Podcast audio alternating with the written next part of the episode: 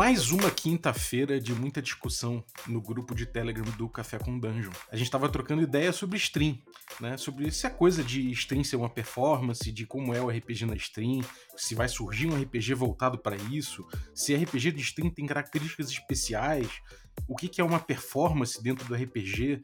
É diferente você performar para o seu grupo ou para uma plateia. Isso tudo a gente acabou discutindo muito e em determinado momento o Kobe mandou uma pergunta lá no grupo. Ele falou: "E WWF, né? Esse telecat, essa luta, essa luta livre americana que a gente vê na TV, isso aí é luta?"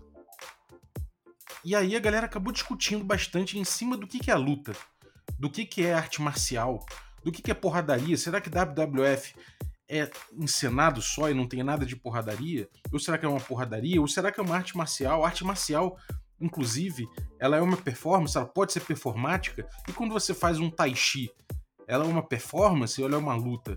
A galera acabou discutindo muito isso e acabou traçando vários paralelos entre RPG e artes marciais que acabou afunilando e o Kobe chegou e falou: Eu adoraria falar sobre artes marciais e RPG, tem vários paralelos aqui na minha cabeça.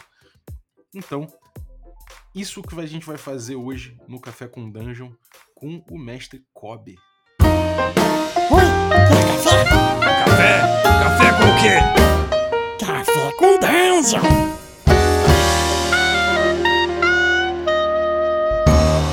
Bom dia, amigos do Regra da Casa! Estamos aqui para mais um Café com Dungeon na sua manhã com muito RPG. Meu nome é Rafael Balbi e hoje eu estou aqui bebendo um café sem o meu dente da frente, porque alguém me deu um murro frontal e não sei nem onde foi parar, porque eu me meti numa luta de verdade. A gente vai falar hoje sobre RPG e artes marciais, RPG e luta, RPG e performance, principalmente RPG e artes marciais mesmo, por provocação do Kobe, que está aqui para trocar uma ideia com a gente sobre isso. Mas antes disso, eu gostaria de lembrar que você pode se tornar também um assinante do Café com Dungeon, assim como o Kobe, e participar desse grupo de Telegram que eu falei na introdução, que tem muitas discussões interessantes. Você pode também é, participar de sorteios dos nossos parceiros e receber conteúdo extra. Além disso, contribui para a nossa próxima meta, que vai liberar aí um documentário aqui em áudio da história do RPG dos anos 70 até os dias de hoje. Então, picpay.me barra café com dungeon dá uma ajuda pra gente. É, Bem-vindo, Kobe. Bom dia. Bom dia. Eu tô aqui sentado em posição de lótus, com o meu dogui de seda negra, né, tomando um chá. Aqui aguardando você de, uh, pacientemente sentado no meu dojo. maneiro, maneiro. Um requinte, né? Um estilo de vida. Não é? É, total. Cara, vamos lá. A gente estava tendo essa discussão sobre performance, né? E aí você perguntou se WWE. Não é WWF, né? WWF. Isso, a WWE é a World, World Wrestling Entertainment, né? É, é, o nome da empresa que faz a, o, Saturday, o Saturday Night Raw, faz alguns espetáculos que aqui no Brasil a gente acabou. É, ficou mais conhecido aqui no Brasil quando na época do SBT passava o Telecat, né? Telecat, né? É verdade. Tinha até uns caras icônicos aí, né? Que até hoje a galera fala desses malucos aí. Ah, tem. Ted Boy Marino, sei lá. Ted Boy, tem o Bob Léo, tem alguns caras que ficaram, ficaram entraram pra história do, do, da luta livre brasileira, né?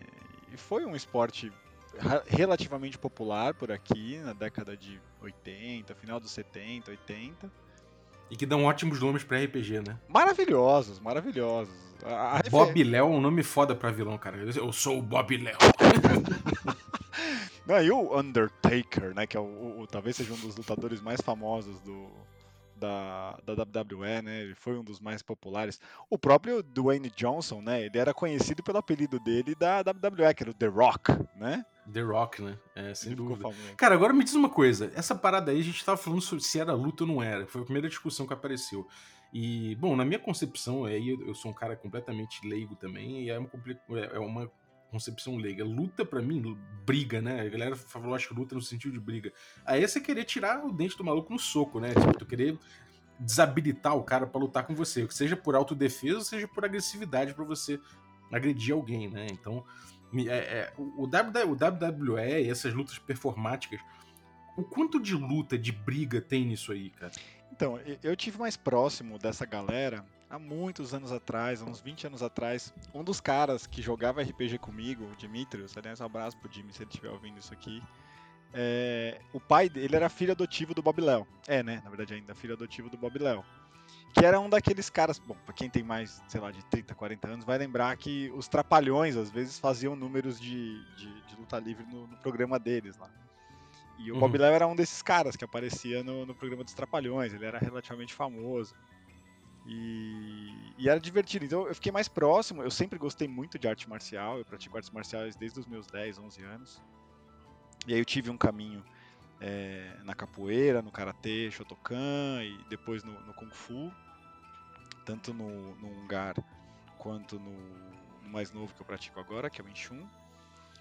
É, mas eu fiquei mais próximo, então eu sempre tinha papo com, com o, pai do, o pai do Dimitri. A gente sempre conversava um pouco e tal. Ele era bem reservadão, assim, ele era mais na dele, até porque ele achava o jogo que a gente jogava meio estranho. mas, mas toda vez tinha papo com ele e eu, eu tive a oportunidade de, de bater um, algumas conversas com ele sobre isso. E, e, lógico que a pergunta era sempre essa, né? Se era, se era fake, né? Fato ou fake, né? Aquilo ali que vocês estão uhum. fazendo é, é real. E, e, eles não respondem, né? O, o, o, divertido, na verdade, parte da. E eu comecei a acompanhar e tal. Parte da diversão é, é você saber que tem uma narrativa por trás. É óbvio que é um show e é um show grandioso, assim, é divertidíssimo. Pelo menos eu acho divertidíssimo Sim. assistir as lutas. É, teve, teve até uma cena que o cara jogou dados de RPG no chão e pegou um cara e jogou em cima dos dados, assim, o cara, ah, meio como se estivesse morrendo. Virou ali. meme, né, essa cena dos dados. Virou meme. O que a gente sempre quis fazer com os nossos D4, né? Todo mundo que fala que os D4 são caltrops, na verdade, né? Então, parte da diversão do, do, da luta livre é você não saber aonde termina a, a, a narrativa e onde começa a, os fatos reais, assim. Você fala, ah, mas o pessoal. tem fatos reais ali, tem tipo briga de verdade. Tem. O cara, em algum momento, ele soca querendo machucar o oponente. Tem treta, tem, tem processo, tem. tem, é gente, tem, tem, gente que morreu já, já nos campeonatos, porque que isso? Teve homicídio na parada? Não, mas assim, porque performou o golpe errado, né? Pessoa que são, são manobras perigosíssimas, né? Algumas são ah, manobras ah, sim, acrobáticas sim. perigosíssimas, assim, que eles se isso foi uma coisa Isso foi uma coisa que eu coloquei lá no grupo. É o seguinte, a gente tem essa coisa de lesão corporal gratuita, gratuita, lesão corporal é, culposa e dolosa, né? Que são módulos penais aí. Se você chega num cara e, e resolve dar um soco a fim de, de lesionar o cara, isso é uma lesão corporal dolosa, né? Outra coisa é se você, de repente, sei lá, você, você ficou bêbado, vai imitar o, o Zangief no meio de uma festa e sem querer alguém passa ali, pum, dá, você dá na cara do sujeito, e é o cara, porra, é lesionado são duas coisas diferentes. Uma você. Quer dizer, no caso da bebida tem até discussões a respeito, né? É um mau exemplo. Mas vamos supor que você não bebeu, mas você tá imitando o Zangief numa convenção de Street Fighter, tá? E aí, de repente, alguém chega lá e leva uma porrada sua sem querer. Aquilo é uma lesão corporal do, é, culposa, né? Não foi dolosa, você não teve intenção de machucar. Num, num jogo, num negócio tipo luta livre, de forma geral, numa performance, você não, não assume que o cara tá querendo é, é, é, lesionar o oponente. A lesão ela é culposa de forma geral quando, quando acontece de algum jeito numa, numa situação dessa, porque é, eu imagino que seja, inclusive, não, não conheço jurisprudência nem nada assim, mas imagino que seja culposa, porque a gente sabe que o cara não quer agredir necessariamente o outro, ele tá numa performance e aí acontece um erro de performance e acaba se machucando. Né? É, um acidente, assim como tem acidentes no é. futebol, é. como tem acidentes no, sei lá, no, no, no vôlei, no basquete, acontece. Mas... mas rola dolo em algum momento, rola tipo uma briga de verdade, o cara chega assim, ele, ele fala, foda essa performance, aqui era para eu perder essa luta, mas eu vou ganhar essa merda porque esse cara é um filho da então, puta. Tem, tem polêmicas a respeito disso, porque isso é bastidores, total, assim, né? Porque, pô, a galera sabia que o cara tinha que perder, aí o outro vai... E eles brincam com isso, Balbi. O legal é que eles brincam com isso o tempo todo. Você não sabe quando eles estão fingindo que estão com raiva, ou quando eles estão contrariando o cara que mandou ele perder. E às vezes tem discussão, o dono da luta levanta lá do meio da, da plateia e grita com o cara no meio do, no meio do ringue. O cara, não, não vou perder, eu vou acabar com esse seu cara aqui. Tipo, é parte do show isso. Você não sabe quando é que os caras estão falando sério. e tem aquele lance da criança no play, né? É, é, você não sabe quando ela tá brincando e quando começou a porradaria de verdade. Né? É isso, fica, fica nesse meio do caminho que de certa forma é perigosíssimo, né? Porque alguém pode perder a cabeça ali de alguma forma e fazer alguma, alguma besteira.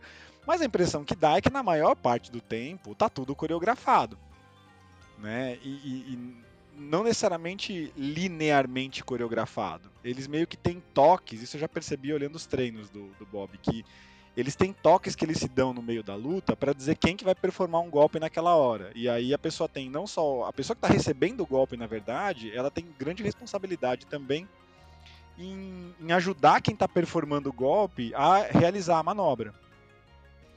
E esse é o primeiro grande paralelo que eu vejo com RPG.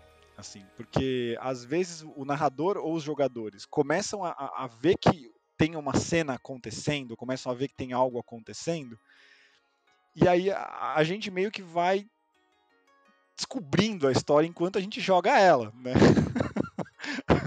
a gente não está contando uma história. Isso é uma frase que o pessoal do Torre do Dragão, Henrique, abraço para Henrique, me mandou ontem no, no, no, grupo de Telegram de RPG, de, de, profissionais de RPG, que o John Harper, que escreveu no Blades in the Dark isso, né? Que é, a gente não conta uma história no RPG, a gente joga para descobrir a história. Né? E, e, e, um pouco do que eles vivem nesse, nesse ambiente de luta livre, eu senti mais ou menos, é, é isso. Você descobre o que vai acontecer né, na, naquela luta enquanto eles estão lutando. E, e, às vezes dá para perceber claramente quando você assiste, principalmente os, os, os, grandes campeonatos, que de acordo com a reação da plateia, com a audiência que o programa está tendo, o resultado da luta muda. Tipo, você achava que tal cara ia ganhar, e aí o outro começa a ganhar, e aí você não sabe mais quem que vai ganhar com quem. O favorito, tem, tem o favorito, tem a história do John Cena lá, que é um dos favoritos. Né? Foi um dos favoritos da WWE junto com o The Rock e tal. Começam a criar essas rivalidades, esse senso de narrativismo que tem na luta. Então tem os, os heróis e tem os vilões, tem os lutadores que são mais malvados, né? Que tem aquelas. O Undertaker, acho que é o maior vilãozão e tal, que parece um coveiro, né? Parece um, parece um vocalista da banda do Kiss, assim. Danza. E, e, e, tem os bons bonzinhos, que é o John Cena, que é o metidão e tal, e pô, tem o The Rock, que era o cara que era o, o favoritão da galera. Tinha um que era o um milionário, né? Eu sempre torcia pra esse cara perder. Tem os ricões. E, e, e na hora do. Quando você vai pra uma coisa mais tradicional, porque eu acho que a referência disso, né? Talvez o país onde isso seja mais famoso é o México, né? A, a luta livre mexicana é. É muito famosa. É, lá tem uma coisa que eu acho muito curiosa, cara, que é o seguinte: eu fiquei sabendo que tem um negócio de você tirar a máscara do cara quando ele perde, um lance desse que é humilhante, que era é humilhante, uma... né? Você, você... É uma parada mais séria, assim, você perdeu no, ali, se você nunca perdeu, você mantém sua máscara, mas se você perdeu de alguma forma e o cara tirou a tua máscara, você nunca mais pode se mascarar para lutar. Né? Exatamente, né? é uma coisa meio tradicional, é, tem, tem uma coisa meio de honraria, de família, de, de nome, o nome do personagem, sabe? Quem vai dar sequência ao personagem, né? É aquela coisa do Hanzo, sabe? Da, da, da, da que o Bill Uhum, mestre Hanzo, que ninguém, não, ninguém sabia quem era o cara, mas na verdade era uma família, né? Eram vários Hanzos que estavam se, se sucedendo. Eles têm um pouco é, isso cara, também. É, é uma coisa doida isso aí, porque a gente vê que tem diferentes graus aí, eu acho, de competitividade e performance, né? Eu tava comentando no grupo isso, que num, num jogo de futebol, por exemplo, é, de forma geral, a gente tem jogadores que se importam com a performance plástica da coisa, né? Um cara que sei lá, tinha o Dodô, o, o, artilheiro do gol bonito, né? O pessoal falava, tinha o, sei lá, a gente pega um, um, um gol de bicicleta, ganha o Puskas, existe toda uma parte performática no, no, no, futebol, né? Mas, por outro lado, a gente sabe que os caras estão ali para ganhar o jogo, né? Eu, eu, que eu saiba, não tem nenhum time ou nenhum jogador que falou: esse jogo a gente vai perder para o campeonato ficar emocionante para a plateia. Né? Exato. Que o saiba não existe. Existe um grau técnico de performance atlética muito grande, né, visando resultados. Eventualmente existe gente que se importa com a plateia, mas existe toda uma questão é, de, de foco no jogo em si, né, na performance. E a gente vê que, se você falar da luta livre americana, da mexicana e outras artes marciais, e, quer dizer, outros, é, outras lutas e artes marciais, e sei lá, e atividades esportivas como essa, a gente vê que existe uma nuance entre essas duas coisas, né? Uma coisa que é justamente a, a, a, o espetáculo da performance e outra coisa que é o espetáculo um pouco mais voltado pro espetáculo mesmo, né? Pra, pra teatralidade da coisa, né? Como é que você encara essas nuances, assim? Eu acho que ficou bem clara para mim quando você colocou a. Eu acho legal trazer para podcast também para fora do grupo, né? Você colocou uma coisa que ficou muito marcada para mim, que inclusive eu levei para outras discussões em outras comunidades, está crescendo isso de uma forma bem legal, que é a questão da quarta agenda do GNS.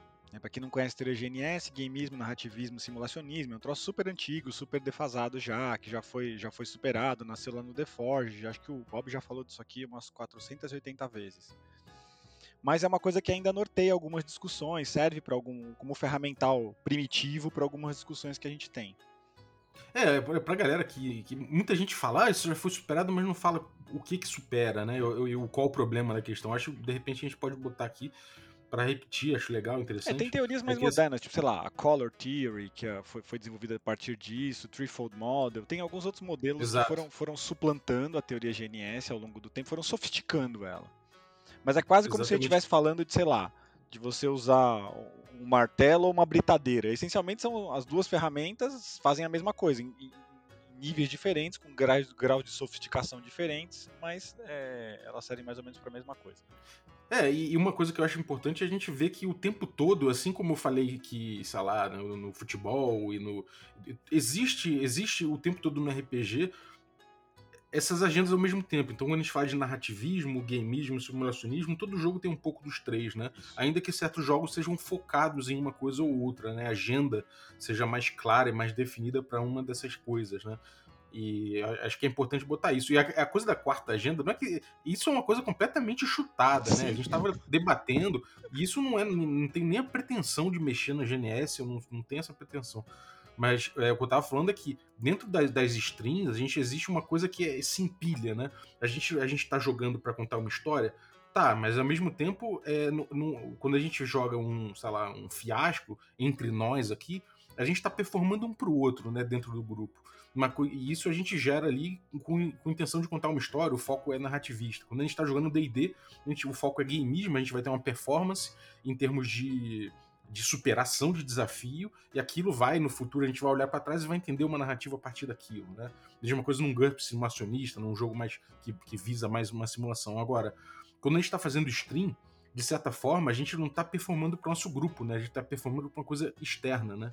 Então existe uma consciência de jogo, uma agenda de jogo que me parece que que Lucas, se você se voltar para fora, se você entender que certas coisas que você está fazendo não são uma performance necessariamente para seus amigos, né? A galera que está envolvida na atividade, mas para quem está fora, né? E claro, eu não sei nem se cabe como uma, uma quarta agenda ou se, se faz sentido isso, mas me parece que é um foco né? Que é diferente. Uma coisa é você focar no que o seu personagem faria, outra coisa é focar na construção da história. Uma outra coisa que talvez seja diferente é você pensar numa construção de história ou num foco em personagem pensando que isso vai ser uma performance para quem, para um terceiro, né? Exato. E é aí que eu acho que começam a nascer alguns paralelos legais sobre a, a arte marcial e o, e, e, o, e o RPG. Por isso que eu, eu, quis trazer essa tua, essa tua contribuição aí também. É o que você falou, longe da gente querer mexer no, nos anais aí da, da, da, GNS, isso aí não tá, tá, fora de, tá fora de cogitação. É, isso foi papo de boteco, assim. É, completamente. todo, mundo, a gente estava completamente conversando solto lá e, sa, e, saiu. Mas eu achei, particularmente, tá? Eu achei muito interessante a questão da quarta agenda como intenção, né? De, de jogo, de como é, que, como é que isso se desdobra dentro da, da narrativa. E, e vou te dizer que, fazendo um paralelo aqui com, a, com as artes marciais, né? Quando a gente fala de um jogo mais gameista, né? Um jogo de superação de desafio. Se você for trans, fazendo aqui uma, uma analogia com as artes marciais, você tem artes marciais que buscam efetividade, né? Por exemplo, trazer um não é nem arte marcial, mas eu vou trazer como um exemplo, como um exemplo, uma caricatura, o Krav Maga, por exemplo. Krav Maga não é uma arte marcial, é uma técnica de sobrevivência quase, né? Busca efetividade. O próprio Wing Chun que eu pratico hoje, por exemplo, ele não é plástico, ele não é um Kung Fu bonito, não é uma coisa que você olha alguém fazendo um kati de Wing Chun, você fala, nossa, que coisa bonita. Não é bonita, é feio. Perninha torta, mãozinha encolhida, um negócio... Parece que a pessoa está sofrendo de dores musculares enquanto ela faz um kati ali às vezes mas ela busca efetividade. São ângulos de braço e de perna que você coloca, são tensões diferentes. É, o próprio jiu-jitsu, por exemplo, brasileiro, né? O jiu-jitsu brasileiro é uma das artes mais eficazes do mundo, né? É, ele não é uma arte plástica. O negócio você olha e fala, nossa, que lindo os dois caras lutando. Não é, os caras estão engalfinhados no chão, parece uma sucuri, uma enrolada na outra. Você não está entendendo, mas tem muita técnica envolvida ali. Tem sistema de alavanca, tem próprio sistema de próprio peso, ponto de dor, terminação nervosa, tem um monte de coisa envolvida com aquilo. Então isso estaria mais para o gameismo, a efetividade de combate do, de, de uma arte marcial. Sim, é, do quanto vai, vai deixar o, o adversário na pior ali, tirar o cara de, de, de jogo ou de, de, de, de problema. Isso, né? e, e, o gameismo do RPG tá em superar o desafio, aquela coisa do mestre contra o narrador, entre aspas, né? Putz, o narrador colocou um obstáculo aqui, tanto faz, você coloca muito bem sempre a cena da porta, a, a, a cena da porta do dragão, né? Como entrar uhum. na porta do dragão é o ápice, o clímax da campanha, para tudo, volta para a cidade, porque nós vamos ter que se preparar para entrar no boss. É, estamos sem tocha, amigo. Vamos voltar. Foda-se que a gente chegou aqui no clímax preparado, tá aqui o dragão. Foda-se, vamos voltar pra cidade, a gente se prepara, ano que vem a gente é volta. É isso. E essa cena. isso é o cara que tá. É, é, o, é o player que tá buscando efetividade. Ele quer acabar com aquele desafio, não importa a qualquer custo. Né? O, essa é a agenda que tá envolvida ali. Na outra ponta dessa corda, você tem é, artes marciais super plásticas né, super é, preocupadas com a parte não só não só não só como é que eu vou dizer? É, não só estética né, não só ser uma arte marcial bonita mas na parte filosófica mesmo. Em como é que essa filosofia se reflete dentro de uma vida sem guerra né, onde quando não há guerra para que serve o marcialismo né? E, e esse questionamento começou a surgir diante de diversos guerreiros, principalmente em períodos de paz, né? E aí a, artes marciais começaram a se preocupar um pouco mais com essa questão plástica, essa questão estética, essa questão de como é, e efetivamente hoje em dia, né, depois que a pólvora foi inventada, pelo menos, pratica arte marcial quem busca um pouco desse aspecto né? O aspecto de como é que isso vai te melhorar como ser humano. Você não vai praticar arte marcial. Lógico, quando a gente é mais moleque, eu comecei a praticar arte marcial para combater bullying, lógico. A gente e, acho que até por isso que tem tanta afinidade entre, entre o público de RPG e, e o público de artes marciais. É comum você encontrar lutadores, praticantes de artes marciais em, em eventos de RPG ou em, em, em convenções nerds por conta dessa questão comum do bullying, de aprender a se defender e tal, de, de se impor, autoconfiança e tal que são aspectos Sim. muito mais filosóficos da arte marcial. Elas são Sim, aspectos. Total. E, não, e, eu acho muito importante, e isso é uma coisa que eu ouvi falando também no café, porque é uma coisa que eu demorei para perceber e que eu acho que é importante, de repente, trazer a discussão estética é uma coisa muito, muito para muito além, né? Muita gente coloca a questão estética como fútil e não é. Ela é muito profunda, tem um impacto filosófico muito grande nas vidas das pessoas e na vida em conjunto, no, no mundo que a gente vive, principalmente, né? É, é, é um conceito muito rico profundamente explorado pelos gregos e, e, e, no Ocidente, mas ele acabou se, se, no nosso jargão cotidiano, ele acabou perdendo a profundidade que ele tinha, né? É, exatamente. Mas tem a ver com, com percepção de mundo, com propósito, com, com a, a, forma como a gente sente as coisas. É, é bem interessante estudar, um, estudar estética, mas um pouco chato, mas muito interessante. coisa para quem gosta de estudar, né? coisa de nerd, né, no final das contas, assim. E, Total.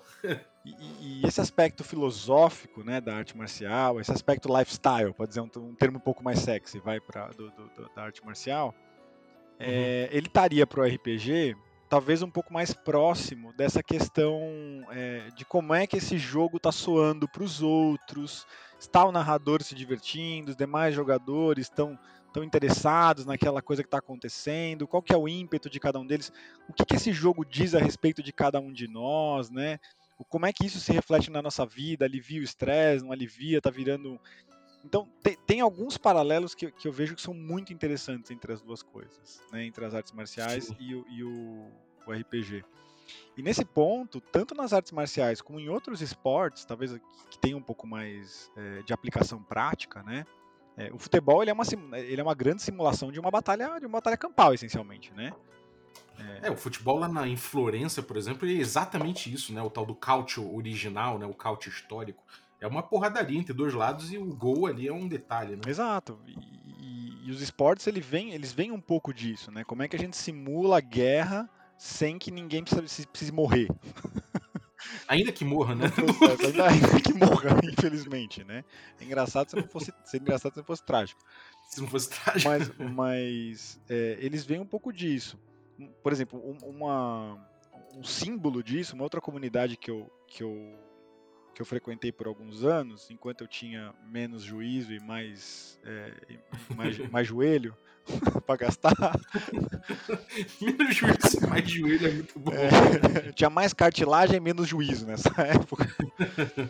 É, era a comunidade do parkour.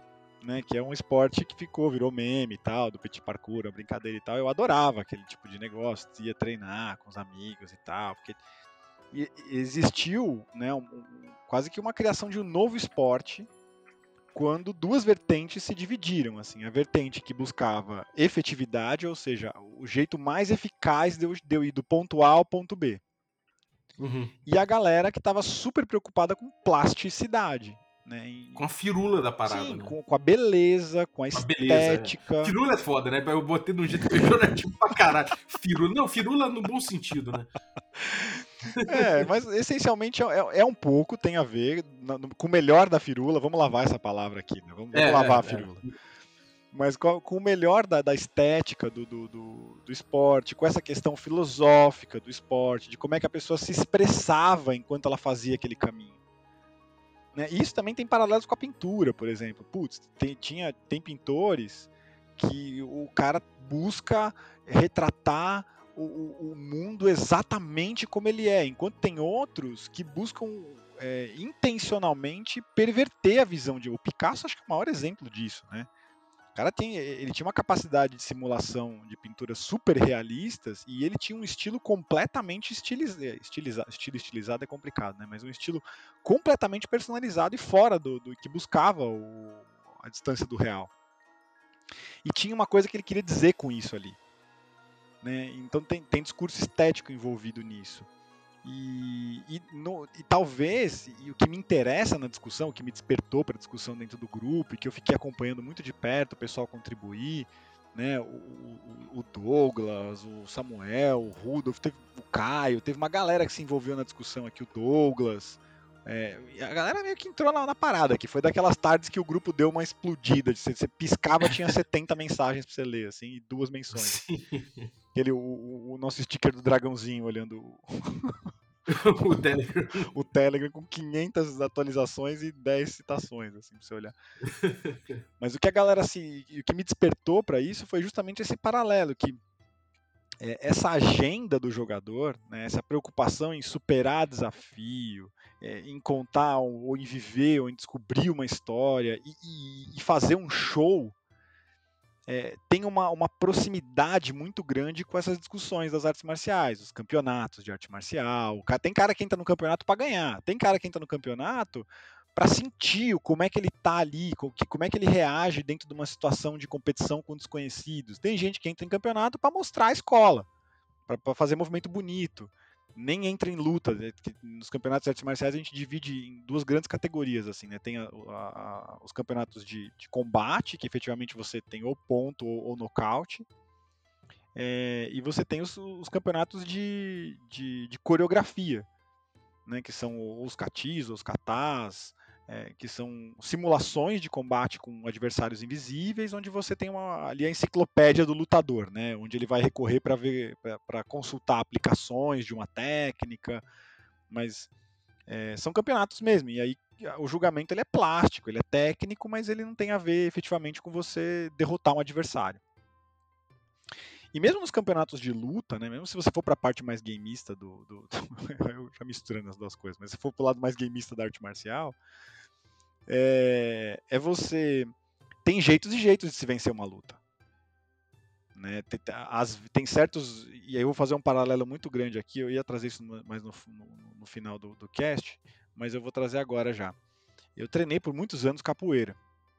É, e não existe capoeira não plástica. Capoeira tem uma preocupação muito grande com a estética né, da, da, daquilo, porque é meio dança, meio luta. É isso que é né? Tem música, tem, tem, tem movimentos super plásticos. É, tem a exploração do desequilíbrio, tem a exploração do espaço vazio, tem você dobrar o seu corpo em posições que vão potencializar um movimento marcial, né? Você dobra a sua coluna para dar força no seu chute. Mas ao mesmo tempo Tem você um não pode chutar o adversário, você tem que esperar o adversário esquivar para você poder passar a perna primeiro. Tem um jogo de, também de provocação com o adversário, às vezes, né? Uma coisa maneira, assim. Metade da capoeira é essa brincadeira. Né? Que, que num Uhum. determinado grau é muito parecido com a WWE. Cara, que é essa coisa do você brincar com todo mundo fazendo os movimentos que quer fazer. Então, por exemplo, eu quero dar um peão de mão. É, que é um movimento que você põe a mão no chão, você gira o corpo em cima de uma das mãos, aí você põe a outra mão no chão, gira o corpo em cima do- do- dessa outra mão, e depois você, você volta pro jogo entrando no ritmo do adversário. É um uhum. movimento que você passa muito tempo vulnerável. Né? Você tá ali fazendo alguns movimentos, tá, você vai ameaçar o, o adversário em, algumas, em uma ou duas vezes, mas você vai passar o resto do movimento inteiro muito vulnerável. Se o Uhum. cara vem correndo e te der uma bicuda, ele te ergue no, no- no- na, na- te dobra no meio. é, mas não, mas aí tem a preocupação do cara. Bom, se você tá fazendo um peão de mão, que é um movimento relativamente complexo de se fazer, e que exige certa força, plasticidade, elasticidade, o cara também não vai esquivar de qualquer jeito. O cara vai fazer uma esquiva diferente, ele vai fazer um rolê, ele vai fazer uma cambalhota, ele vai dar um gato para trás, ele vai tentar acompanhar a tua plasticidade para mostrar tanta técnica quanto você. E tem um jogo nisso de provocação, obviamente.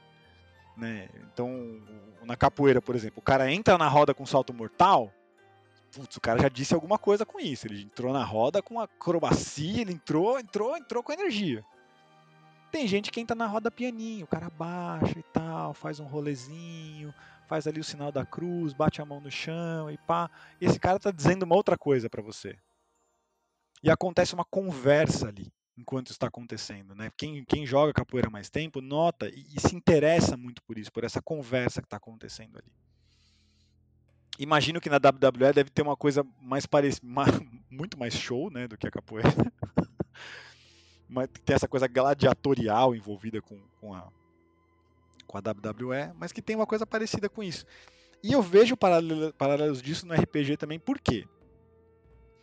Porque recentemente eu comecei a explorar um pouco mais a coisa do jogo solo, né, de você jogar sozinho e de jogo um para um, tipo eu com um jogador, eu com um jogador, porque eu estou desenvolvendo novas técnicas para adaptar o RPG à vida à maioridade, né? Onde a gente tem menos tempo disponível e muito mais fragmentado esse tempo, né? E eu não sei, pelo menos para mim, eu noto uma diferença muito grande na forma como os jogadores estão jogando quando tem outros jogadores assistindo, por exemplo. Mesmo que não seja um jogo streamado, né? Tudo bem que quando o jogo está em stream, você está falando com uma audiência de centenas, dezenas, centenas, às vezes milhares de pessoas. É, mas só o fato de você ter outros jogadores jogando com você já muda um pouco a sua forma de jogar. E, e- e mais do que isso, agora eu, eu tô experimentando como é jogar sozinho mesmo. Tipo, eu e o livro. De novo, né? Que eu comecei assim quando eu era lá em 1993, lá com os livros da Mark Sarai. Mas eu tô voltando a, a jogar sozinho. Eu peguei o Mythic por recomendação do André, do grupo do, do Café com Dungeon também. Incrível o sistema, né? Uhum. É realmente magnífico. Eu tinha lido Ele é o o, For- o oráculo, né? Ele faz o papel do mestre ali, né? é, e ele é um acessório para mesmo que você não queira jogar, porque ele é um sistema de jogo, né? O Mythic é um é um, um jogo, ele é um RPG. Mas ele também Uhum. serve como um acessório para você jogar outros RPGs sem mestre, e só você e o, e o Uhum. livro assim. E eu noto que tem uma diferença, e- e- ou seja, essa questão da agenda quase que de performance, né, que a gente está colocando aqui, a, GN, a GNP, né? GNSP, na verdade. É, é- ela tem uma questão muito forte envolvida, pelo menos para mim e para as pessoas com quem eu jogo, assim. Então me interessa essa questão, sabe, de, de, de como é que a arte marcial se desenrola e tal. É, nos teus grupos que você viveu nas streams e tal, no e Glória, ou quando você fez o, o, o Ars Mágica, você sentiu alguma diferença dos grupos nesse sentido, assim, dos grupos mais menos menos mais particulares, assim? Cara, total, cara, total. Eu acho que cada, cada projeto que eu fiz para público, né, cada um teve um, uma pegada diferente. Isso, inclusive, é, muito o que eu penso a respeito dessa coisa do, da stream, da performance. Né? Tudo foi RPG. Em primeiro lugar, eu acho que tudo é RPG sem dúvida, sabe? Eu acho que não tem qualquer discussão a respeito de, não, de ser ou não ser é, RPG. Eu acho que tem certas streams em que realmente a minha preocupação primeira foi performance pra plateia, sabe? Foi tipo tentar fazer um jogo interessante para todo mundo. Na medida do possível, claro, né? Afinal eu tava trabalhando RPG. Um exemplo que eu dou foi a stream do Azecos, né? Que eu fiz lá o, o Ars Mágica, né? levando o Ars Mágica pra lá. É, pô, por, mais, por mais difícil que seja colocar o Ars Mágica no stream, né? Eu tava com uma função ali de apresentar o sistema, em nome da New Order que me contratou, e, tá, e, e, tinha a função de botar o jogo entreter a galera do Azecos, então uma função dupla. A primeira eu fiz, era uma parte um pouco mais chata até, porque o jogo é, é um pouco é, minucioso nesse ponto, né?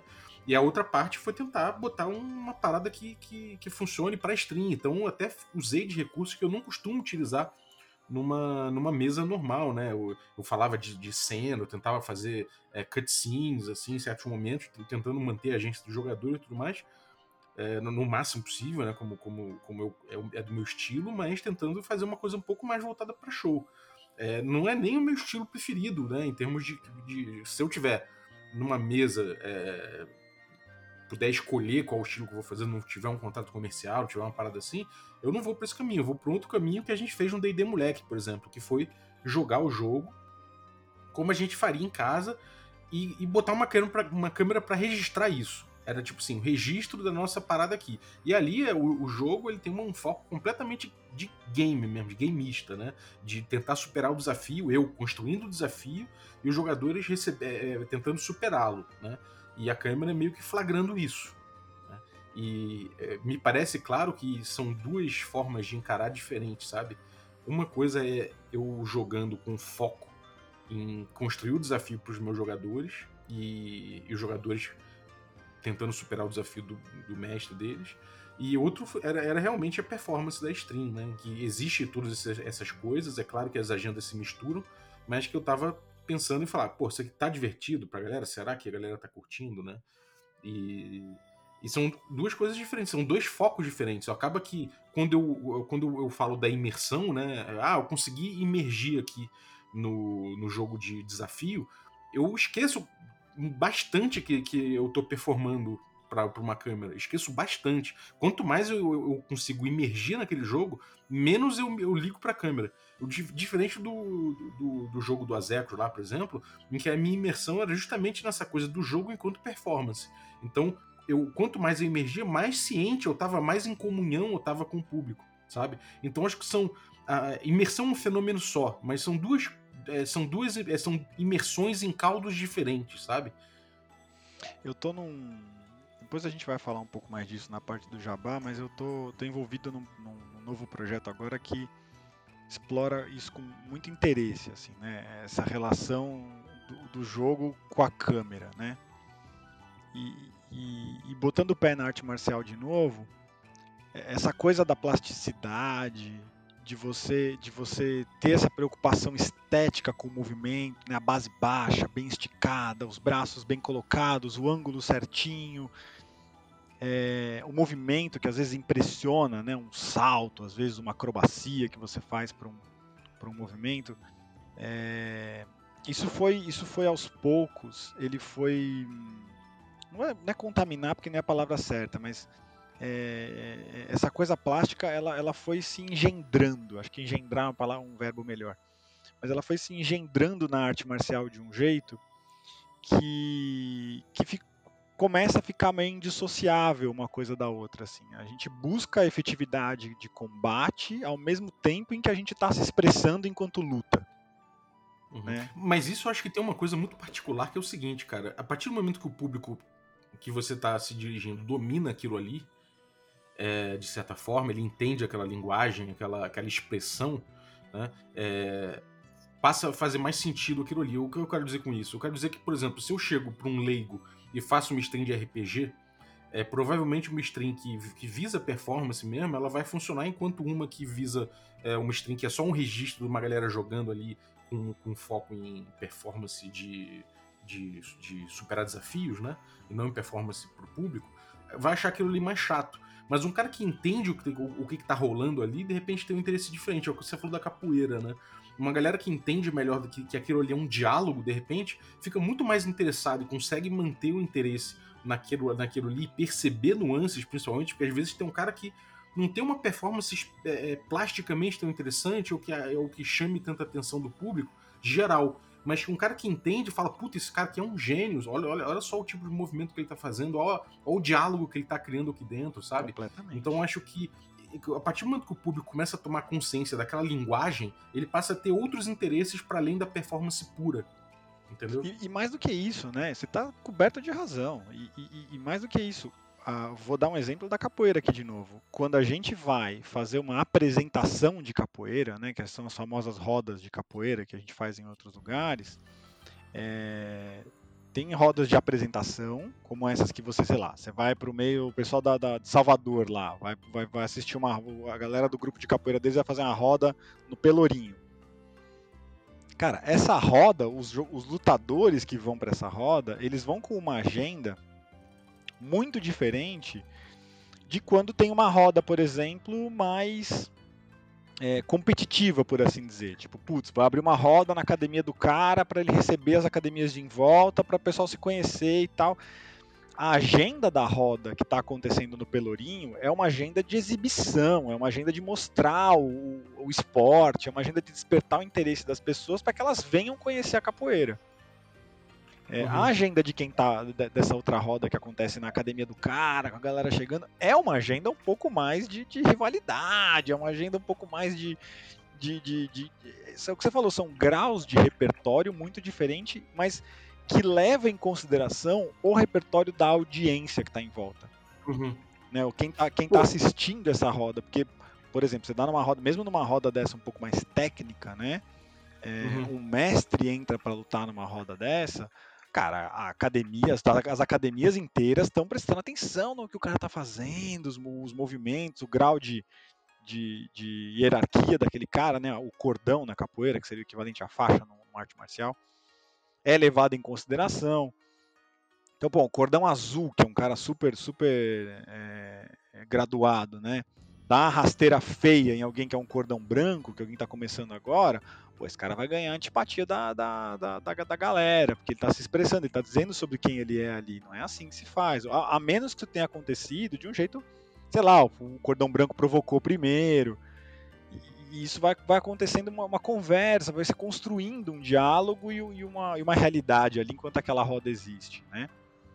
E o paralelo com as strings, eu acho que é muito, muito por aí também, né? Tem uma galera, quando você abre um jogo em stream, você, tem, você sabe que tem uma galera assistindo, e dependendo do canal onde você tá, muitas vezes, você sabe mais ou menos a natureza dessa audiência, né? Então, por exemplo, sei lá, quando o Nerdcast abre o, o, o episódio de RPG deles lá, é, tudo bem que não é ao vivo, ele tem uma questão de gravação, mas eles sabem a audiência para qual eles estão performando é, o Azecos, o Gruntar, é, o pessoal do, do, do, Formação Fireball e tal, eles também têm noção da audiência deles e onde eles conseguem chegar. Então, é, tem a, eu acredito que até tem strings que são, não são tão boas assim para quem está começando agora no jogo, né? Como você falou. Total. Que o cara não vai ver, vai, ver, vai ver tanta graça quanto ele veria, sei lá, se ele for assistir uma stream um pouco mais performática, né? Que, que a galera. É tem, tem um exemplo que eu, que eu acho que é muito pertinente para quem. que é o Critical Role mesmo, né? O Critical Role. Você vai falar do, deles do, agora. Do famoso. É, do famoso. É, né, o Matthew Mercer. Mercer, né? O Matthew Mercer. É, tem um episódio muito icônico que é o episódio em que eles gastam um Wish. Né? É uma final de, de, de temporada. Tem um personagem que tá morto e precisa receber um. um precisa, é, o grupo está tentando arrumar um jeito de curar ele, de trazer ele de volta à vida. E tem um vilão numa luta. Eu não vou entrar mais em detalhes para não, não, dar spoiler. Mas o fato é que existe um grande dilema ali. Eu vou gastar o meu desejo para trazer meu amigo de volta à vida, ou vou gastar meu desejo para impedir o vilão de fazer o que ele quer? E nesse ponto, o cara toma uma decisão e, e muita gente é, várias lágrimas com isso, né? Os próprios jogadores se emocionam. E isso é uma minúcia que quem não sabe qual, é o que é um desejo, que o desejo pode emular uma magia de, de, de, de, de, né, de ressurreição, que aquilo ali pode. Enfim, se ele não entende é, o que, que, são essas mecânicas, o que, que é uma magia dessa, o que está envolvido naquilo, ele não vai ter metade da carga dramática do que quem entende. Né? Então, por mais que aquilo seja um puta show e várias pessoas que não entendem o jogo possam se divertir com aquilo, quem entende o jogo tem, chega numa camada mais profunda, né? É. Eu acho que num determinado grau o desejo é uma magia até meio icônica que, mesmo quem não entende o que é D&D, quando fala que você tem um desejo, é, tem as mil e uma noites para mostrar do que um desejo é capaz, é quase qualquer coisa. Mas deu para entender o que você quis dizer. E, e, uma coisa que, que eu quero dizer também a respeito do Critical Role, que eu ia, ia trazer ele para cá também, que é o seguinte. É, quando a gente fala de câmera, né, isso serve para arte marcial também. Depois eu vou fazer o paralelo com a arte marcial que eu acho que faz sentido. É, o Critical Role, o grupo deles, o pessoal fala muito do Matthew Mercer e esquece dos, do, do, dos demais, né? Da Laura, do, dos demais jogadores ali. É, mas o grupo deles já jogava an junto antes de vir para as telas. Né? Eles já jogavam antes.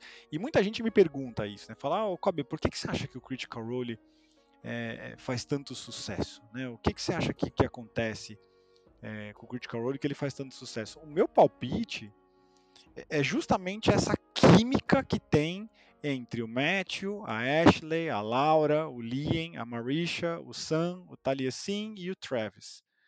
É, não é o Matthew. O grupo tinha uma química, eles já jogavam antes e eles se divertem tanto que aquilo transborda pela câmera. Assim. Você fala, meu Deus, como esses caras estão se divertindo, né? E, e, você se diverte junto com eles. Na arte marcial, pelo menos na, na, na, capoeira, por exemplo, isso é muito verdade. Né? Na hora que, quando você sente que as duas pessoas que estão jogando, elas estão tão imersas no jogo, que elas estão se divertindo com aquilo ali, é impossível quem está em volta não se divertir junto. Sabe? E, e talvez com, com o WWE, sem dúvida também, né? Os caras estão ali, eles precisam de certa energia, certa empolgação para levantar a plateia, para fazer as manobras mais mais arriscadas, né? Tem gente, meu, imagina um brutamontes de 200 quilos se jogando 6, 7 metros de altura direto no chão. Né? O cara precisa de um preparo físico, de uma técnica, às vezes, muito, maior do que muitas manobras de arte marcial que a gente acha super incríveis, como um salto mortal, um mortal duplo, alguma coisa do tipo, assim. É, essa coisa de você transbordar fala muito a respeito da quarta agenda que você estava trazendo. Né? Porque sei lá, se a gente for recorrer ao, ao, ao, talvez, talvez uma das leituras mais modernas das agendas dos jogadores seja a do livro do mestre da quinta edição, né? Que inclusive vem da do Robin Laws, né? Que foi o primeiro cara que meio que desenrolou isso no Robin Laws of, of Good Game Mastering lá da Steve Jackson Games. Uhum. O cara criou algumas agendas, ele criou perfis de jogadores bem caricatos, que obviamente, como você falou, você não se encaixa só em um deles, você tem percentuais, né, daqui, da, daquela... Eu, eu acho engraçado, eu, eu, eu, nem sempre eu curto o, o Loss, eu gosto, por exemplo, do manual do humor do, do, do mestre da, da, quarta edição, o 2, né, acho muito bom dele, mas nem tudo com, eu, eu, acho bom, mas nesse caso aí, eu acho que eu sei exatamente o que você vai citar, eu acho muito bom. Fala aí. Que, que é, são, são aqueles perfis, né? Eles começam o livro, a página 6 do livro dos monstros, né? Então você, você, assim, você vira a página do, do sumário, tem o resumo dos capítulos e a, a primeira coisa que vem antes da parte 1 é um, é, um, é um conselho que é Know Your Players, que é conheça seus jogadores. E aí ele divide em seis perfis, que são a. Não, não perfis, né? Ele divide em interesses ou agendas possíveis dos jogadores. Ele fala sobre atuação, né, quem gosta de, de, atuar, de agir como se estivesse no personagem, e dá dicas de como é que você poderia agradar esse tipo de jogador. Aí ele fala do cara que gosta de explorar, e mesma coisa, te, te ajuda como é que é, agradar esse tipo de jogador. Ele fala de instigar, de combater, de otimizar, de solucionar problemas e de contar histórias. Né? Ele fala dessas seis agendas aí. E efetivamente, você vê que muitas delas estão relacionadas com, com ter alguém assistindo o que você está fazendo. Então, atuar, principalmente, né, não existe é, não existe espetáculo sem plateia. Sei lá, talvez os teóricos da arte vão dizer que sim, existe, porque tem uma questão de expressão, mas isso é uma outra discussão. mas a, ma a maioria dos espetáculos implicam em, em uma plateia. É, quando você fala de combate, também. Né, tem no mínimo um mestre, você e o mestre assistindo o que está acontecendo naquele combate. Vocês dois combatendo um contra o outro, ele usando os, as criaturas dele e você usando os seus personagens. E quando você fala de contar história, de storytelling, né, normalmente você está contando história para alguém. Né, mesmo, mesmo que seja para você mesmo. Como a gente viu, e acho que é por isso que o John Harper me conquistou tanto com a, com a, com a frase dele, porque muitas vezes a gente não. Muitas vezes não, né? Todas as vezes a gente não sabe o fim da história. As boas histórias de RPG não estão escritas no roteiro, né? Hum. E, e um pouco da arte marcial é isso né? É você você se expor diante de um adversário que a, a, às vezes você tem noções da técnica que esse cara tem. Às vezes você sabe que ele tem muito mais técnica e tempo de experiência que você, às vezes você sabe que você tem mais técnica e experiência que ele, às vezes você sabe que vocês são similares. E se expor ali para ver o que acontece diante daquilo. Né? Você vai, você tem os seus valores, ele tem os dele, e vocês vão compor juntos ali uma coisa única que mesmo que vocês dois lutarem de novo no mesmo horário, no mesmo local, não vai ser mais a mesma coisa, vai ser outra coisa completamente diferente. É, cara, eu, eu acho isso muito, muito interessante, cara. Eu concordo bastante com esse ponto. Agora tem um, um take que eu queria dar sobre isso aí. É, o seguinte, a gente tem aí uma questão que é.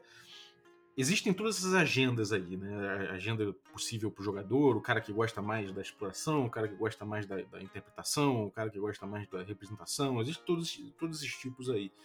Mas um paralelo que eu acho que. E eu sou leigo em artes marciais, né? Eu lutei judô, lutei é, jiu-jitsu tudo mais, mas eu sou leigo, nunca evoluí em nada disso. Mas o que me parece é o seguinte: você dispõe dentro das artes marciais de uma série de técnicas, né? Você tem ali é, como socar, como se posicionar, com a sua postura, o seu, você tem funda vários fundamentos que você trabalha, né? E dentro desses esses fundamentos são os mesmos para todo mundo, né? De forma geral, você vai aprender esses fundamentos aí, independente, sei lá, imagino, né? Independente do seu estilo, os fundamentos são, são os mesmos, né? E aí você, quando você começa a entender esses fundamentos, você começa a dar seu próprio foco para aquilo, utilizando o, a, a, técnica do soco, a técnica da a, a, sua, sua postura, a técnica do não sei o que lá. Você começa a utilizar essas coisas que você treinou, inclusive individualmente, né? ficou socando lá, dando 500 milhões de socos ali para entender aquele movimento, né? E aí, você, a partir dessa, dessa, dessa, desse ferramental que você adquire, cada, cada jogador, ou cada, no caso, cada artista marcial, cada lutador, vai buscar o seu estilo dentro disso, né? Então, eu acho que, é, me parece que essas dicas que muito, muita gente dá do ah, então busca é, levar o, o jogador o, o jogo para o caminho com o seu jogador, para o tipo do jogador que você tem, sabe? Esse tipo de coisa é, me parece que muitas vezes deposita muita responsabilidade nas costas do mestre, porque faz com que ele tenha que entender o tipo de jogador que ele tem, né? Então, eu tenho um jogador que, que 50% contador de história, 30% aquilo, 30, sabe? Meio que você tem que fazer um mapa desses caras para tentar jogar agradando cada agenda que eles possam ter, sabe? Ao passo que me parece que a ideia, o paralelo mais, que eu julgo mais interessante, é que vocês todos vão trabalhar em cima dos mesmos fundamentos e ter liberdade para cada um trabalhar o seu estilo ali dentro. Então não é que eu vou tentar agradar cada um deles ou tentar é, é, contemplar cada um, cada, cada estilo que, ele, que, que cada um está trazendo ao jogo. Não é isso, eu vou dar espaço para que eles entrem com, com os deles, entendeu? Que eles trabalhem a sua forma, o fundamento da forma que eles desejarem. E quanto menos eu pesar minha mão nisso, mais liberdade eles vão ter até para descobrir isso para eles mesmos. Que determinado dia eu posso estar mais roleplayer, no outro dia eu posso estar mais, mais eficiente, sacou? Eu, então eu acho que existe uma, uma fluidez que, que talvez é, esse tipo de análise se perca ainda mais do que a gente analisar em termos de agenda, de foco na, na agenda narrativista ou na, na, agenda gameista, porque acaba que aquilo ali é um, é um, é, é um norte do, do, do, talvez do desenvolvimento até do jogo, né? Você pensa nesse tipo de agenda. Quando você é, é, expande isso e coloca isso como um perfil de jogador, de certa forma, você está buscando é, trazer é, isso conscientemente pro jogo, mas é uma coisa muito mais fluida, me parece. Então, trazendo o paralelo da arte marcial, se você pensa na, na, agência do jogador, né? Dar não somente liberdade, mas dar impacto para o que ele busca. Você trazer o cara para ele poder trabalhar o, a representação dele, ou, ou ser teatral em determinado ponto, ou ele de repente buscar esse, esse, a eficiência dele em determinado ponto ali. Se você dá vazão e ferramentas para o jogador buscar isso de forma autônoma dentro da tua aventura, né? dentro do teu jogo, dentro da, da, da tua mesa ali, né, que é, que é compartilhada, você acaba é, dando mais chance pro cara desenvolver isso do que simplesmente se você botar ele nessas caixas, entendeu? Sem dúvida então, é, é, essa, é, essa é um pouco a reflexão que eu faço em, em, cima dessas teorias, sabe? Que eu acho que são válidas, né? eu acho que é um, é um jeito de refletir também, assim como a, como a GNS, mas que tem toda essa questão aí que eu acho que é um pouco mais delicada, sabe? É, você vê só, só o fato de isso vir apenas no livro do mestre já diz dessa responsabilização que você está falando, né? É, exato. E, exato. como você falou, isso é um moinho, né? Você olhar para isso e, e, achar que achar que você vai ser capaz de ler, porque as pessoas não são essas agendas, elas estão essas agendas. É o que você falou. Tem dia que eu tô mais afim de quebrar o pau com um monte de orc, e tem dia que eu tô mais afim de ficar trocando ideia na taverna. E eu sou o mesmo jogador, né? É, é, é um moinho você como narrador achar que você vai olhar para esse é, para esse para um jogador você vai ter a visão mágica de entender exatamente o que ele, te, que ele quer. O que me interessa nessas agendas como narrador é assim é, como o, narrador tem muito poder principalmente em jogos mais tradicionais como é o caso do D&D como a gente sempre fala aqui no café o narrador tem muito poder a gente tem que tomar muito cuidado para não exagerar depende Sim. de um prompt, muitas vezes, do narrador, é, ou no mínimo da aceitação de um prompt dos jogadores, né? Quando um jogador abre uma. Como é que eu posso traduzir um prompt, né? Para não ficar. Para não ficar. É, talvez meio, meio hermético, mas de, um, de, uma, de, uma, de uma faísca, né? Isso tem que vir de um ímpeto. Uma provocação. Né? Isso, né? uma provocação. Obrigado, Bob. É, é, essa agenda, você precisa saber que ela existe, que existe esse interesse do jogador, porque muitas vezes essa provocação que o jogador faz para tentar puxar uma cena como essa de você, o mestre tem tanto poder que se ele quiser, ele veta isso, ele impede o jogador de, de conseguir desdobrar a coisa que eles querem. A mesma coisa acontece o contrário, né? Às vezes o, o, narrador percebe que o jogador tem tal perfil, ele oferece uma provocação ali, às vezes ele fisga o jogador e a, a, a cena vai andar. É, mas você achar que você vai ter a responsabilidade como narrador de, de, de, de ler isso, muitas vezes pode tirar, inclusive, teu prazer de narrar. Aconteceu comigo várias vezes já. Então, é não se responsabilizar por isso e levar isso para o jogador também, porque você, como jogador, tem que saber o que, que você quer naquele, na, na, naquela mesa que você está entrando. É, pô, faz sentido eu buscar.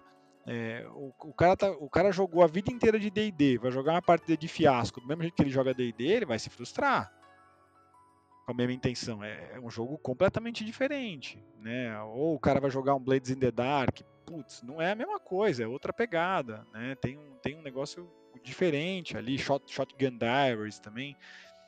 Então... A gente fez uma live recentemente com a galera que tá jogando arquivos paranormais comigo. O Caio, o, o Mate, uh, o, o, Diego Mezencio. E a gente pôde falar justamente da, da, da experiência que a gente teve, que a gente pôde sentir a diferença de um, de um foco de um, de um jogo tipo D&D ser na agenda mais gameista e o foco de um Arquivos Paranormais ser mais numa agenda narrativista, né? E, a gente teve um, um, conflito que a gente expôs nessa live justamente em relação a isso. Uma agenda de conflitos, de certa forma. E foi muito interessante, cara. É, quer dizer, um, um, um conflito de agências, né? Então foi muito interessante, cara. Eu acho que é, é quem quiser dar uma olhada nesse take aí, tá, tá, no YouTube, lá nas lives do Regra da Casa. Pode dar uma olhada lá, que é uma recente agora que a gente abordou isso, é muito doido. E fazer o, fazendo um paralelo com as artes marciais, né, tem uma piada que o pessoal fala assim, ah, você quer derrubar um capoeirista? Chuta o cara que tá tocando berimbau, que se não tiver música ele não luta, né? é, é, é, meio que, é meio que isso, tipo, se o cara, se o cara, se o, ca, o karateca, digamos assim, ou o cara do jiu-jitsu vem pra uma roda de capoeira, é, e acha que ele tem que detonar o capoeirista, bicho, ele não vai se divertir, sabe? Porque não é isso que, que o capoeirista vai fazer. O cara vai sair correndo. isso vai acontecer. né? Ou, ou, ou, sei lá, ele vai pegar o cara e o resto da galera vai, vai separar. Não é isso que está sendo visto, nem não é a agenda daquele, daquela experiência que está acontecendo ali. Né? O mesmo vale o contrário. Vai o capoeirista querer gingar na frente de um, de um, de um lutador de, de, de, de, sambo, por exemplo, ou de, de luta livre. Cara, vai tomar uma trombada e vai tomar um pilão. É isso que vai acontecer. Né? Não, é, não é por aí. Esse interesse, por isso que o pessoal fala da importância da sessão zero, de você, de você conversar com os seus jogadores, de você apresentar o jogo e a tua intenção como narrador e como jogador para ver se aquilo casa. É, e o que você falou sobre fundamento, eu acho que ferramental, eu acho que aí dá para fazer um paralelo bem legal. Talvez até para a gente caminhar para o encerramento, tá ficando comprido já o negócio aqui. Mas o, um outro paralelo incrível que é o seguinte: é, as melhores, é, os melhores grupos marciais dos quais eu participei, hoje em dia eu treino com o pessoal da ProS, do, do, Simu, do Semil Sifu, do, do Sifu Semil, aliás. Eu vou deixar o vídeo do, do Sifu falando sobre o que ele aprendeu com as artes marciais para o Bob colocar junto aqui, porque vale a pena escutar o Sifu falando. É, e ele fala, ele tem uma abordagem muito filosófica. O cara treinou, sei lá, o Mossad lá, né? ele é israelense, né? Então ele treinou o pessoal do Mossad, ele é um cara super competente na parte de artes marciais, mas é um filósofo, né? E, e, e esses melhores grupos por onde eu passei, né, os melhores grupos marciais por onde eu passei, tem uma preocupação muito grande em treinar fundamento, muito grande. Assim, e, eu conheci alguns artistas, né, tanto da parte gráfica quanto artistas circenses, por exemplo, que tive contato com alguns deles. Esses caras treinam muito fundamento. No futebol também, quando você assiste um treino de futebol, você vê os caras treinando fundamento, fundamento, fundamento. Porque no final das contas, o fundamento ele tem que virar um reflexo teu. O profissional, para o profissional, o fundamento é um reflexo. Né? O, ele treinou tanto soco, mas tanto soco, tanto soco, que na hora que ele dá o soco, toda a técnica que ele para ele era uma coisa que era, sei lá, rocket science, assim, era um negócio da NASA, entrou no corpo dele de um jeito que na hora que ele solta o golpe já sai perfeito, assim, o, o soco dele, né? Chute, salto, alavanca, serve para tudo. E eu acho que o caminho que a gente propõe dentro do Quick Primer, por exemplo, que foi uma das coisas que me seduziu quando eu li o Quick Primer, por exemplo, é você começar a enxergar eh, eh, esses mesmos fundamentos dentro da mídia do RPG. Então, a questão da antecipação, a questão da, da, da, forma como você coloca uma cena, a questão de você fazer o combat food, quando entra uma rolagem, quando não entra, de, de por que, que você deve olhar para o RPG e desmontar ele, e olhar cada pecinha, como elas se encaixam e tal. Para mim é o mesmo paralelo de quando eu tô ali de frente pro espelho, me olhando socar, se o meu ombro tá no ângulo certo, se o meu braço tá aqui, aí puta, eu, eu faço 200 socos para ver a partir de qual soco que eu começo a errar e como é que eu começo a errar isso. Uhum. Quando eu tô olhando para essas coisas com esse olho um pouco mais técnico, né, e que eu brinco que são os academicismos do Café com Dungeon, que eu gosto tanto, é... Pô, e lembrando que, cara, eu não tenho qualquer pretensão acadêmica. Mas eu adoro eles. Você pode não ter, mas pelo menos ao meu ver eles acontecem e eu gosto deles. Acho que eles têm, têm lugar. Lógico que é o que você falou. Tem um grau de interesse para você se interessar. Eu sou fanático por RPG. Eu vivo, respiro isso da minha vida. Então eu, eu entro num grau de interesse que me envolve esse tipo de discussão.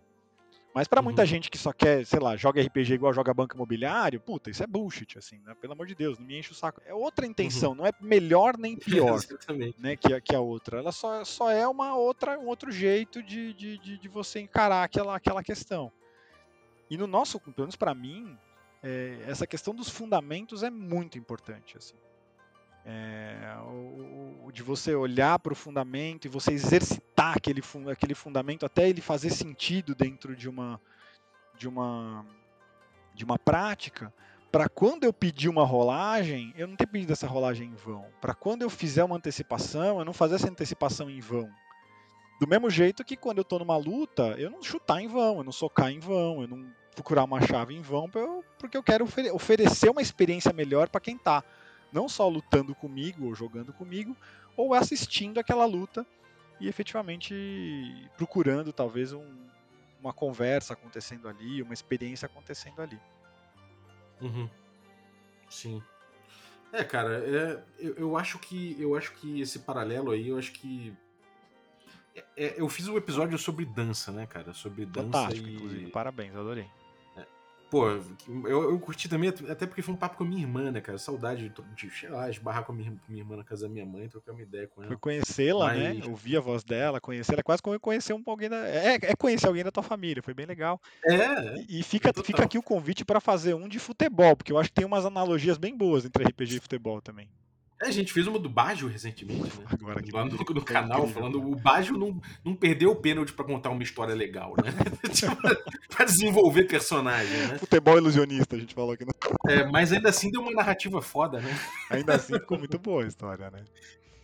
Enfim, mas eu acho que esses paralelos, eu acho que eles são muito interessantes, né? E todos eles, aí fazendo um paralelo com esses paralelos, né? Inclusive vai ter um, um episódio falando sobre jazz, fusion e, e, e- e essas é, música ali dos anos 60, 70 também, que tem paralelos com essa coisa emergente, né? Que o RPG tem, que nasceu também dos anos 70. Então acho que esses paralelos fazem muito sentido para traçar um, um zeitgeist, né? Do nascimento do RPG.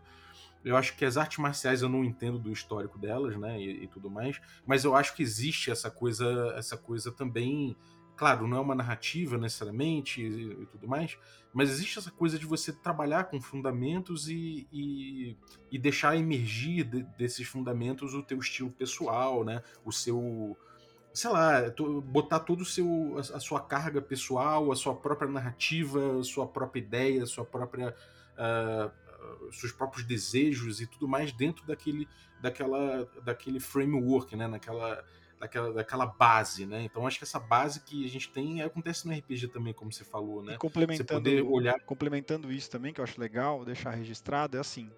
é, acho que as duas coisas. Eu estava aqui enquanto você falava, eu estava eu tava lembrando das minhas. eu- eu- a última, as últimas aulas que eu dei de arte marcial, eu dei para um grupo de.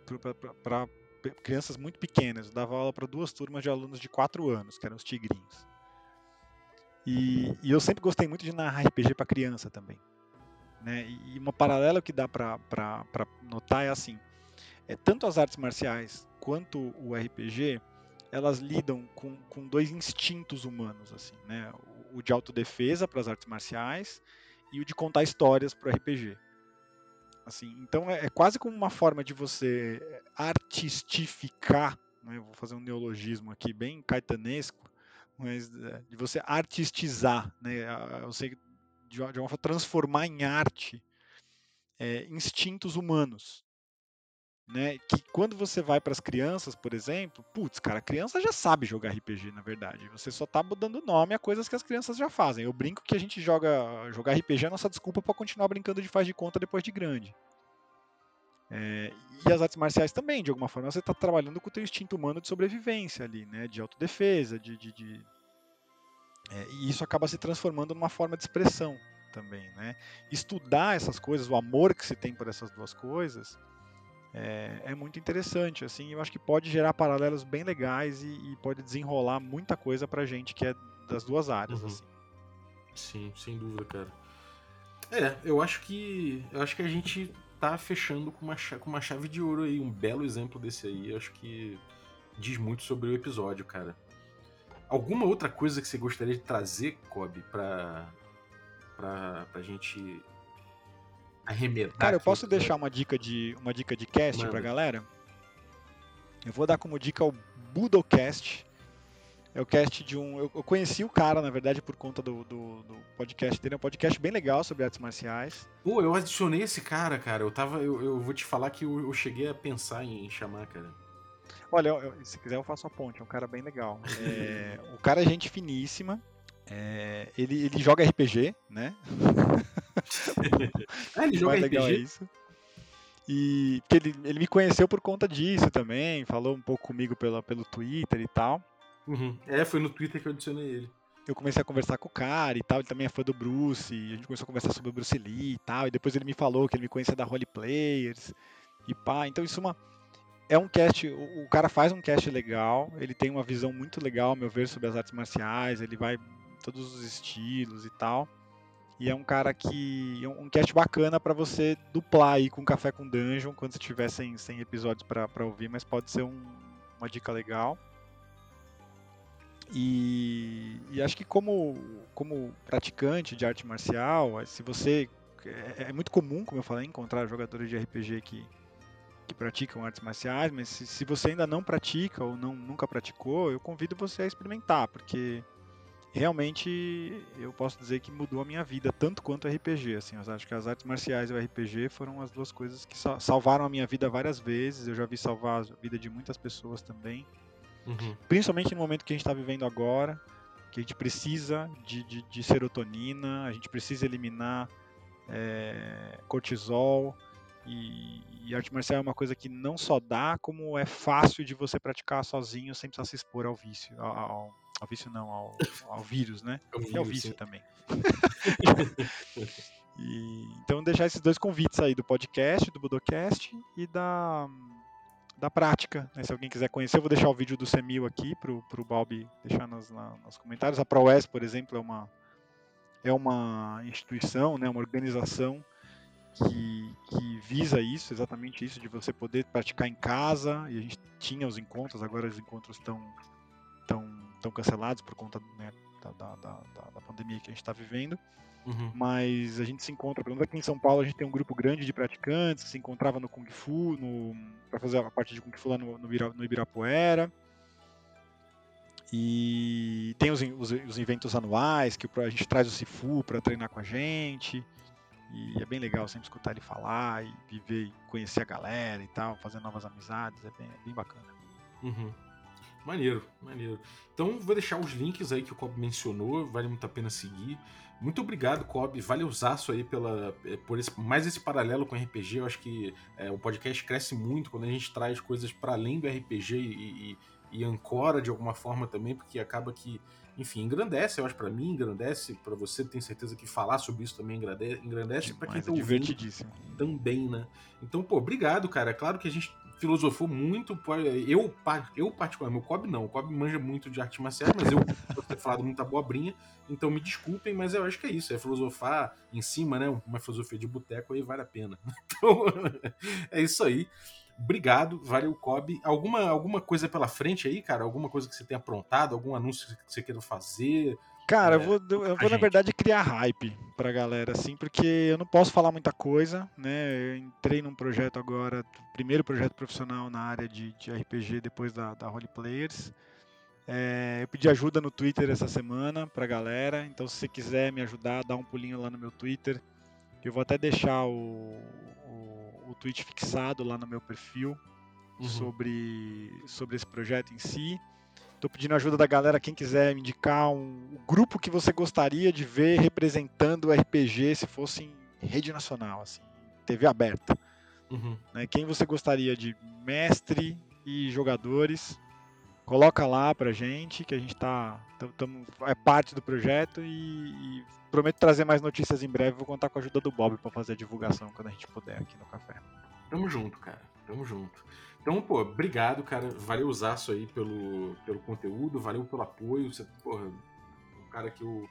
que, pô, tá sempre aí no café, sempre trocando ideia, sempre apoiando o projeto. Então, pô, brigadaço mesmo. É e, cara, agradecer você que ficou ouvindo a gente até agora. Muito obrigado pelo teu apoio, pela tua audiência. E agradecer também a galera que apoia o Café com Dungeon, que torna possível essa aventura, assim como o Kobe. Em primeiro lugar, obrigado, Kobe. Valeuzaço aí. Eu que agradeço, bicho. O trabalho de vocês é incrível aqui. Eu adoro o podcast. Obrigado demais. Agradecer aqui a, a galera também, os assinantes Café Expresso. E aí vou agradecer aí o Felipe Escosteg, grande camarada lá do Rio de Janeiro, da minha mesa lá do de Ars Mágica lá. Muito obrigado, Felipe, pelo teu apoio. Super obrigado. ativo no grupo também, né, Bob? É, agora ele agora deu uma sumida, mas acho que daqui a pouco ele volta aí. Estamos também com os café com creme aí, galera. É, café com creme, aí vou agradecer também o Gustavo Baldez. Muito obrigado pelo teu apoio, Gustavo. E a galera Café Gourmet. Além do Kobe, né? Temos aqui o, o Pedro Cocola, o Ricardo Mate, o Denis Lima, o Adriel Lucas, o Rafael Caetano Mingorância, o Rafael Cruz, o Abílio Júnior, o Francioli Araújo, o Daniel Melo, a Rei Galvão, o Erasmo Barros, a Pati Brito, o Guilherme Nojosa, o Rodrigo de Lima Gonzalez, o Bruno Cobb, o Diego Sestito, o Rafael Garotti, o Caio Messias, a Rica Nevaroli, o Jean Paz, o Tito, uh, o Denis Lima, o Matheus Hamilton de Souza, o Vinícius Lourenço, o Pedro Bliziner, o Gilvan Gouveia. Galera, muitíssimo obrigado pelo apoio de vocês. Um abraço e até a próxima.